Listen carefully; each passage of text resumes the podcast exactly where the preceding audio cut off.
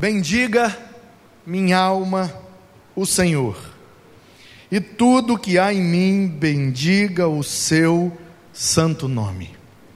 Bendiga, minha alma, o Senhor, e não se esqueça de nenhum dos seus benefícios. Ele é quem perdoa todas as suas iniquidades, é Ele quem cura todas as suas enfermidades. Quem da cova redime a sua vida e coroa você de graça e misericórdia. É Ele quem enche de bens a sua vida, de modo que a sua mocidade se renova como a da águia. O Senhor faz justiça e julga todos os oprimidos. Manifestou os seus caminhos a Moisés e os seus feitos a todos os filhos de Israel. O Senhor é compassivo e bondoso, tardio em irar-se, rico em bondade não repreende perpetuamente, nem conserva para sempre a sua ira, não nos trata segundo os nossos pecados, nem nos retribui conforme as nossas iniquidades. É o Senhor que o céu se eleva acima da terra e assim é grande a sua misericórdia para com aqueles que o temem. Quanto o Oriente está longe do Ocidente, assim ele afasta de nós as nossas transgressões. Como um pai se compadece dos seus filhos, assim o Senhor se compadece dos que o temem. Vou repetir, porque esse é o centro do salmo e é o centro da mensagem de hoje. Como um pai se compadece dos seus filhos, o Senhor se compadece de todos que o temem. Pois Ele conhece a nossa estrutura e sabe que somos pó. Quanto a nós, seres humanos, os nossos dias são como erva, como relva, como uma plantinha no meio da grama, como uma florzinha na beira de uma calçada, que surge e logo desaparece. Os nossos dias são poucos. Soprando na florzinha o vento, ela se solta, se despedaça desaparece e não conhecerá daí em diante o seu lugar. Assim somos nós. Mas a misericórdia do Senhor é de eternidade a eternidade. Sobre os que o temem, a sua justiça está sobre todos os filhos de Israel. E os filhos dos nossos filhos para com os que guardam a sua aliança e para com os que se lembram dos seus preceitos e os colocam em prática, cumprem os seus mandamentos.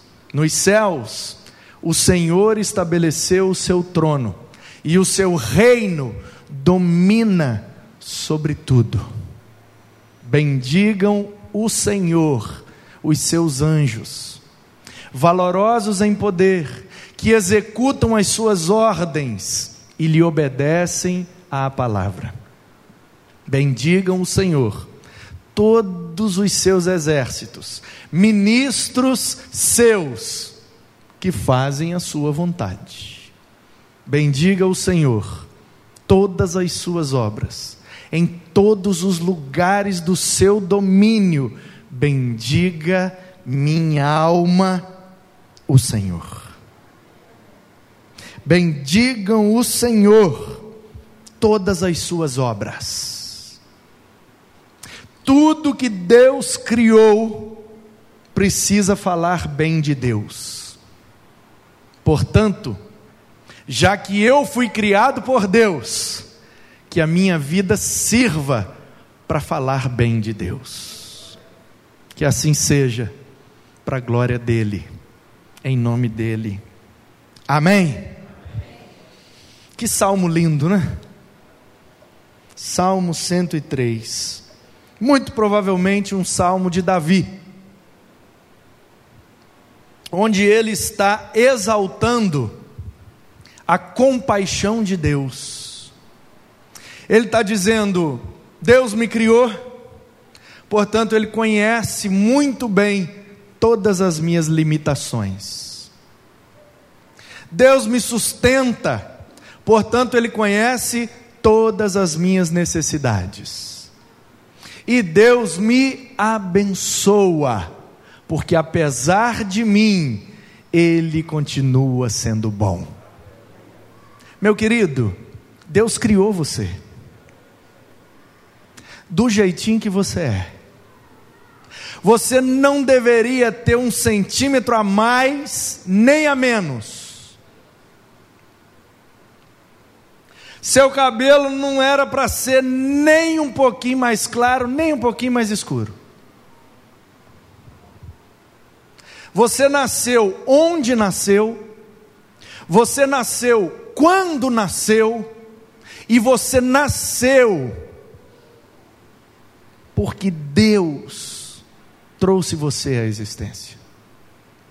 Ah, eu deveria ter nascido em outra família. Deus te fez lá, ou aqui, ou ali, ou além. Ninguém que existe veio a existir sem o propósito de Deus. Portanto, o que o salmista está dizendo é isso. Eu não sou obra do acaso. Eu não sou fruto da aleatoriedade do encontro dos meus pais. Eu tenho um motivo. Eu tenho um propósito.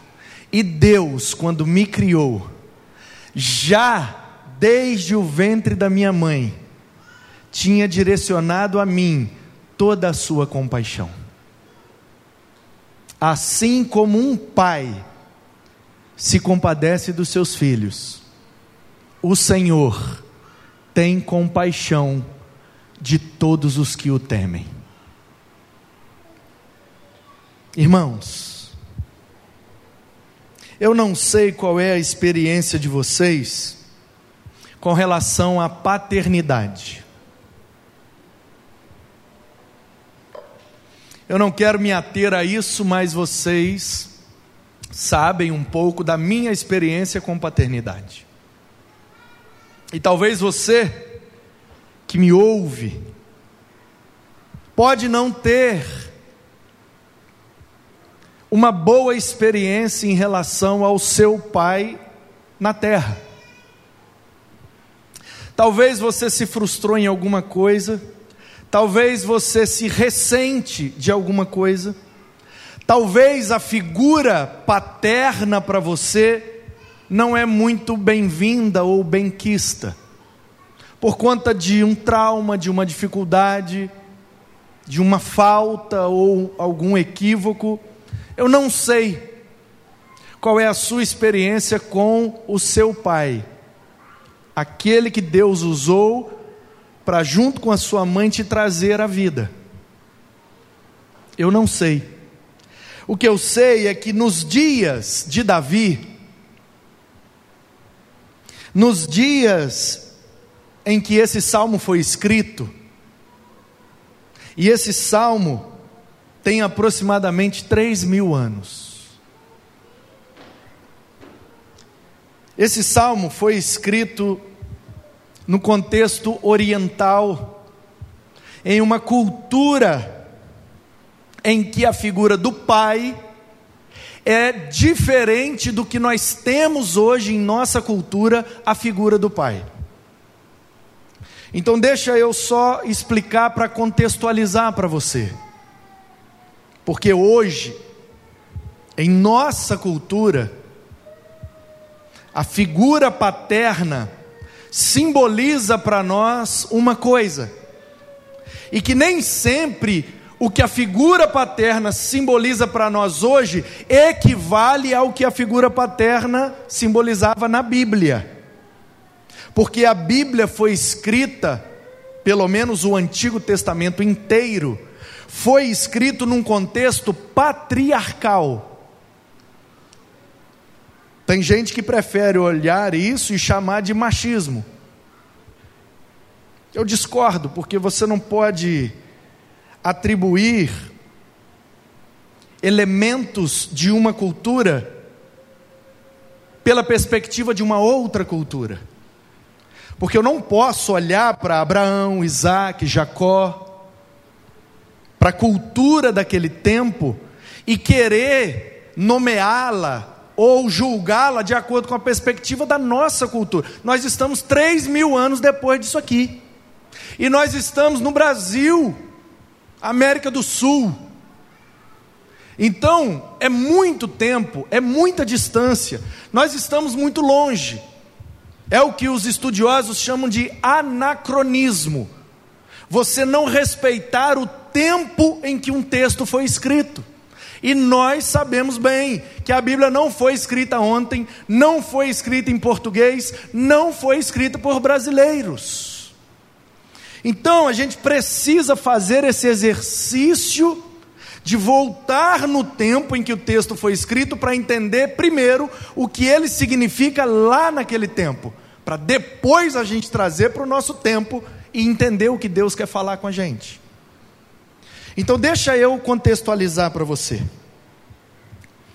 As responsabilidades de um pai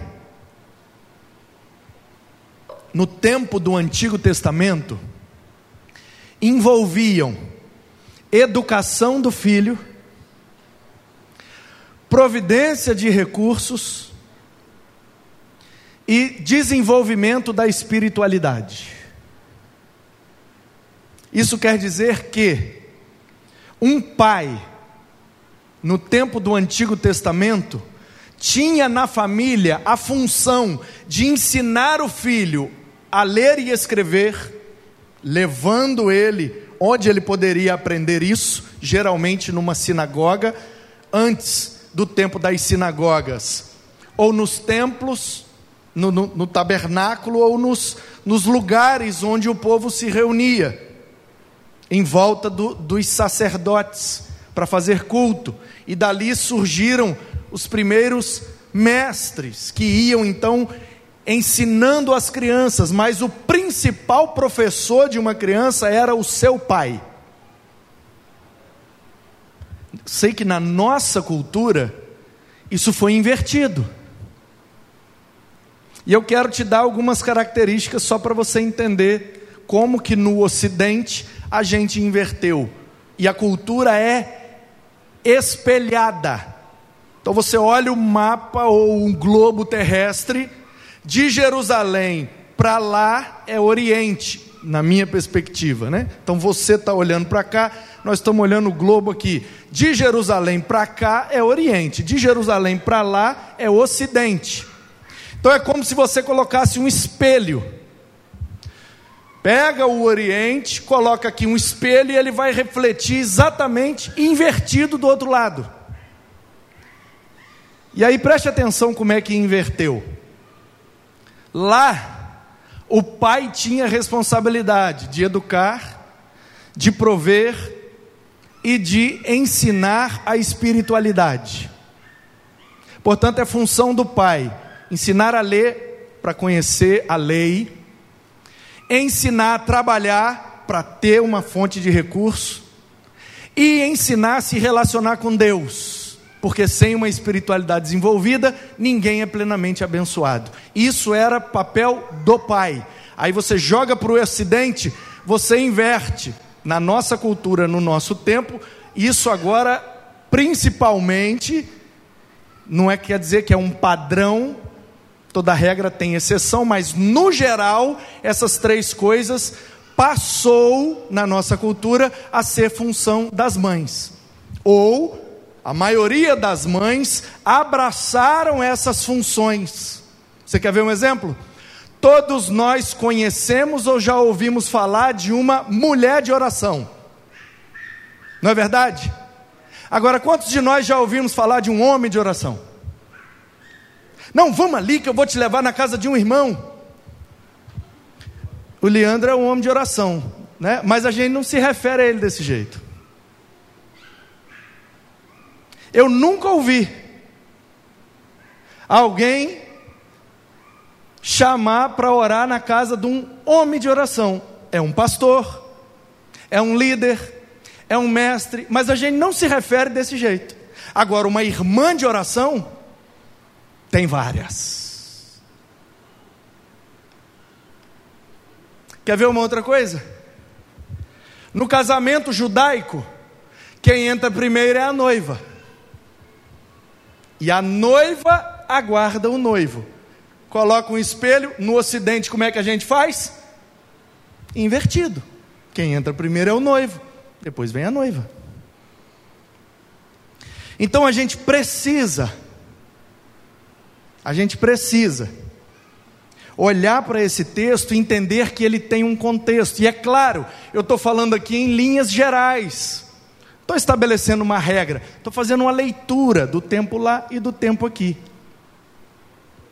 E essa leitura panorâmica e abrangente, é lógico que ela não contempla todos os casos especificamente, como é o caso do Samuel, que cria os seus dois filhos, Caio e Emily. Então eu estou falando aqui da cultura da mãe e ele pode estar tá lá olhando, não, senhor pastor, lá em casa é, é comigo. Mas aí nós estamos falando de um caso específico. E quando a gente faz uma leitura de uma época, a leitura de uma cultura, a gente não contempla especificamente todos os casos. Agora fala para mim qual é o padrão? Nós temos mais mães sozinhas ou pais sozinhos? Então, nós estamos fazendo essa leitura e percebendo que na nossa cultura em termos de relacionamento, cuidado e ensino dos filhos, geralmente é a mãe que ocupa essa função no lar. Sim ou não? Então, nós estamos lendo aqui um salmo de Davi, um judeu, nascido em Belém de Judá, três mil anos atrás. Portanto, quando ele diz, assim como um pai faz com um filho, Deus faz com a gente. O que, que ele está querendo dizer? Para você entender, note bem o que eu estou falando, para não colocar palavras na minha boca e eu não precisar passar por desgastes desnecessários. Eu não estou dizendo que a Bíblia apresenta Deus como mãe. Deus é pai, Pai nosso que estás nos céus. Ok? O que eu estou dizendo é: a gente só vai conseguir entender a dimensão do que Davi está falando se a gente olhar para essa figura do pai no tempo de Davi e tentar interpretá-la com a figura da mãe nos nossos dias, porque a nossa cultura está invertida. Então, eu não vou repetir para frisar e deixar bem claro. eu não estou dizendo que Deus é mãe. O que eu estou dizendo é, na família pós-moderna, século 21, no Brasil, quem ocupa essa figura é a mãe.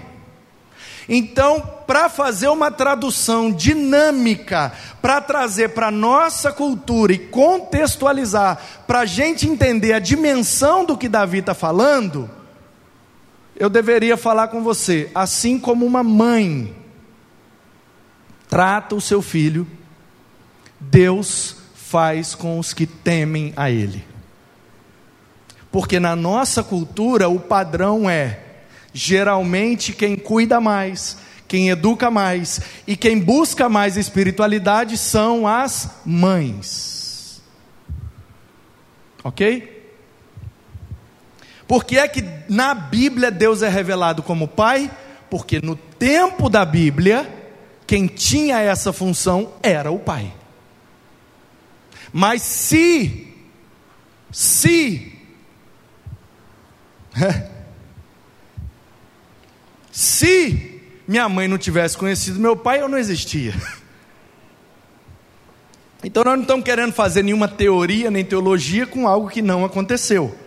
Mas se a Bíblia tivesse sido escrita no Brasil, no século 21, por um brasileiro, esse versículo seria: assim como uma mãe se compadece dos seus filhos, Deus se compadece dos que o temem. Porque nesse nosso tempo, quem assumiu a função de cuidar, educar e buscar espiritualidade são geralmente as mães. Todo mundo me entendeu? Então, o que, que a gente precisa aprender aqui, irmãos?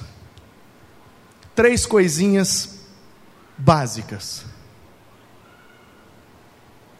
Tão básicas que, se a gente não tiver, a gente perde a base.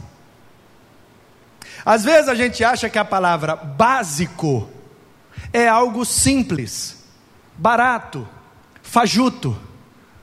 Ah, uma roupinha básica. Ah, uma roupa chique. Então, mas a palavra básico significa aquilo que está na base. Tira a base aqui desse templo para você ver o que acontece com ele. Não é, Clóvis? Se tirar as, as sapatonas que tem aqui de dois por dois, com aqueles vergalhãozão de meia, um monte aqui embaixo, a gente nem vê. Tira aquilo ali, desmorona tudo. Portanto, o que é básico nem sempre é simples e fajuto. Às vezes, o que é básico é o que nos sustenta, porque o que nos sustenta não é picanha, o que nos sustenta é arroz com feijão. Portanto, quando eu digo que esse salmo, principalmente nesse verso 13, ensina para nós três coisas básicas, eu não estou querendo dizer que são três coisas simples, simplórias ou fajutas. Eu quero dizer três coisas que, se não estiver na nossa base, a gente não para em pé. E a primeira delas é: como um pai. Nós estamos meditando nesse tema, viva a compaixão. Viva a compaixão de Deus por mim, aleluia mas eu também preciso viver essa compaixão. E, em primeiro lugar, para viver a compaixão, a gente precisa ter Deus como Pai. E eu não estou dizendo ter Deus como Criador, porque ter Deus como Criador, concordando ou não, todos têm. Deus criou todos. Mas todos os criados por Deus são filhos de Deus? A Bíblia diz que Jesus veio para os seus. Os seus não o receberam, mas todos quantos o receberam, ele deu o direito de ser um filho de Deus. Portanto, o que nós precisamos para ter Deus como Pai é virar filho de Deus, e isso só é possível em Cristo, crendo nele, obedecendo a Ele e tendo Ele como nosso modelo. Se Cristo for o nosso modelo, a gente vive a compaixão, sim ou não? Se você falar amém, eu termino mais rápido. Inclusive, eu estou precisando terminar mais rápido. Primeiro, para te liberar logo, louvado seja Deus. E segundo, porque daqui a alguns minutos eu vou andar seiscentos e tantos quilômetros. É. Eu, Ana Paula e Manuzinho, após o culto, vamos entrar no carro E vamos acelerar para Volta Redonda, no Rio de Janeiro. Por quê? Vou de madrugada, amanhã eu dou uma descansada. Sábado, dia 20 de março de 2022, às 20 horas. A sábado é 19? Ah, eu achei que era 20. É verdade. Então, no domingo, dia 20, 20 de março, às 20 horas, vai fazer 20 anos que eu e Ana Paula demos o primeiro beijo. E o que é que a gente vai fazer em Volta Redonda? É um bate e volta. Fica tranquilo, domingo eu estou aqui. O que é que nós vamos fazer lá? Nós vamos lá no mesmo lugar, no mesmo horário, com a mesma roupa, fazer um ensaio, foto... ir mascando o mesmo chiclete, fazer um ensaio fotográfico para celebrar os 20 anos do nosso primeiro beijo. Sossega, ninguém te chamou na conversa, não, menina. Ela está querendo me humilhar, dizendo que a roupa que eu estava na época não me serve mais agora. Todo mundo sabe que não. Muita verdade, né, Kekel? Afinal de contas, são 50 quilos a mais, né? Então, que é isso aí? Um trident verde? É esse mesmo. Isso aí, Renata, é esse mesmo. Então veja bem. Você falar amém, eu termino mais rápido. Como. É, vocês estão querendo mesmo, aleluia. Intimidade é um problema, né? Como um. Como um. Deus é o seu Pai? Se você não crê em Cristo, se você não se render a Cristo, se você não obedecer a Cristo, Deus não é seu Pai, Ele é só o seu Criador. Então, se você ainda não é filho em Cristo, tome essa decisão o mais rápido possível e se lance nessa realidade, porque não há melhor Pai no universo do que o Deus e Pai do nosso Senhor Jesus Cristo. Segundo lugar, como um pai se compadece. Quando nós temos a Deus como pai, e eu já contei testemunho da minha vida e principalmente da minha conversão, você sabe que o sermão que eu entreguei-me a Jesus e me tornei a partir daquela noite em 1998, na Igreja Batista Central, em Volta Redonda, quando eu ouvi a seguinte verdade: Deus é o Pai que você precisa.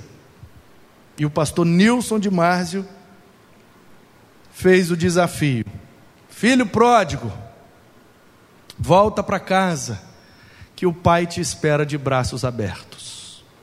E quando naquela noite eu ouvi pela primeira vez, que Deus poderia ser o pai que eu precisava, eu não pensei duas vezes. Eu me lancei, confiando que, tendo Ele como pai, Ele sempre vai se compadecer de mim. Porque, ainda que um pai seja falho, ainda que um pai, por melhor que seja, tenha suas falhas, o nosso Deus é o Pai eterno e o pai perfeito. Por melhor que tenha sido seu pai, e eu conheço irmãos que têm ou tiveram pais maravilhosos. Eu conheço gente, tem aqui nesse auditório, gente que era tão próximo do pai, que se tornou amigo do pai e que nem chamava de pai, chamava pelo nome, de tanto carinho e saúde que havia na relação. Mas a Bíblia está dizendo que, ainda que o nosso Pai na terra tenha sido o melhor possível, ele era um homem pecador. Porém, o nosso Deus se revela a nós como um Pai que nunca vai falhar. Portanto, se você quer um pai presente, perfeito e provedor, só serve Deus para você. Porque só Ele pode ser esse pai para nós.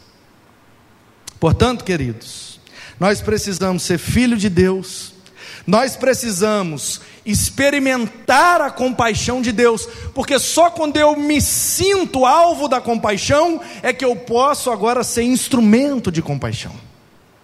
Porque como eu vou oferecer para os outros aquilo que nem eu mesmo tenho? A gente só pode dar o que tem. Portanto, nunca se coloque diante de Deus na postura de que você merece algo. Ele nos dá muitas coisas, Ele nos abençoa demais, mas é tudo fruto da Sua compaixão por nós. Ele tem que ser o nosso Pai, nós temos que ser alvo da compaixão para se tornar instrumento de compaixão, e nós precisamos temer o Senhor. A Bíblia diz que o temor do Senhor é o princípio da sabedoria. A maneira mais fácil de você provar que é sábio é temendo a Deus. Mas infelizmente, tem gente que aceita Deus como pai, tem gente que aceita a compaixão de Deus, mas não quer viver temendo a Deus, vive em completa desobediência. Temer a Deus significa saber quem Ele é e do que Ele é capaz. Portanto, minha vida está totalmente nas mãos dEle. Eu não vou desagradá-lo, eu não vou decepcioná-lo, eu não vou fazer com que ele se entristeça comigo, eu vou temer a Deus. Não tem ninguém me olhando, não tem ninguém me vendo, então eu posso fazer? Não, porque Deus está sempre vendo. Medo de Deus é não fazer coisas que desagradam a Deus que outras pessoas possam ver. Quando eu me travo, quando eu me limito, quando eu obedeço, porque tem gente vendo, eu tenho medo.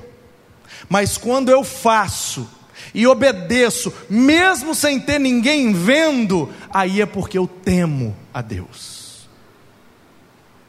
Meus queridos, Deus não quer que ninguém tenha medo dele, porque Ele é um Pai que se compadece dos seus filhos, Ele nos conhece como disse o salmista, sabe que somos pó. Portanto, nós não precisamos ter medo de Deus, basta que a gente tenha temor ao Senhor, porque Ele se compadece dos que o temem. Ah, Deus vai se compadecer de mim, você teme a Ele? O verso é claro, sim ou não?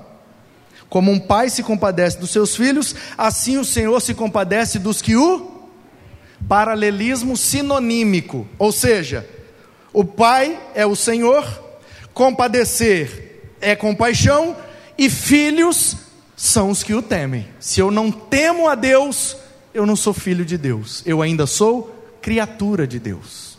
Portanto, para ser filho, a gente precisa crer e precisa temer. Viver com a consciência de que Ele está vendo tudo e quando eu peco, eu não estou quebrando uma regra, eu estou quebrando o coração de Deus. Porque ele se entristece no seu trono. Quando nós não o tememos, quando nós vivemos do nosso jeito e não do jeito de Deus. Portanto, viva a compaixão de Deus. Viva Viva a compaixão de Deus. E a gente só vai conseguir viver essa compaixão. E a gente só vai tornar essa compaixão viva dentro de nós quando a gente temer a Deus, crer em Deus, se tornar filho de Deus e temer a Deus. Talvez você ainda não é filho de Deus, você não se sente alvo dessa compaixão. Ou você quer se tornar para ser alvo, e não somente alvo, mas também instrumento dessa compaixão. Se esse é o seu desejo, a orientação da Bíblia para você é básica. Tema o Senhor, creia em Jesus, assim você será filho de Deus e terá tudo o que Ele deseja para você.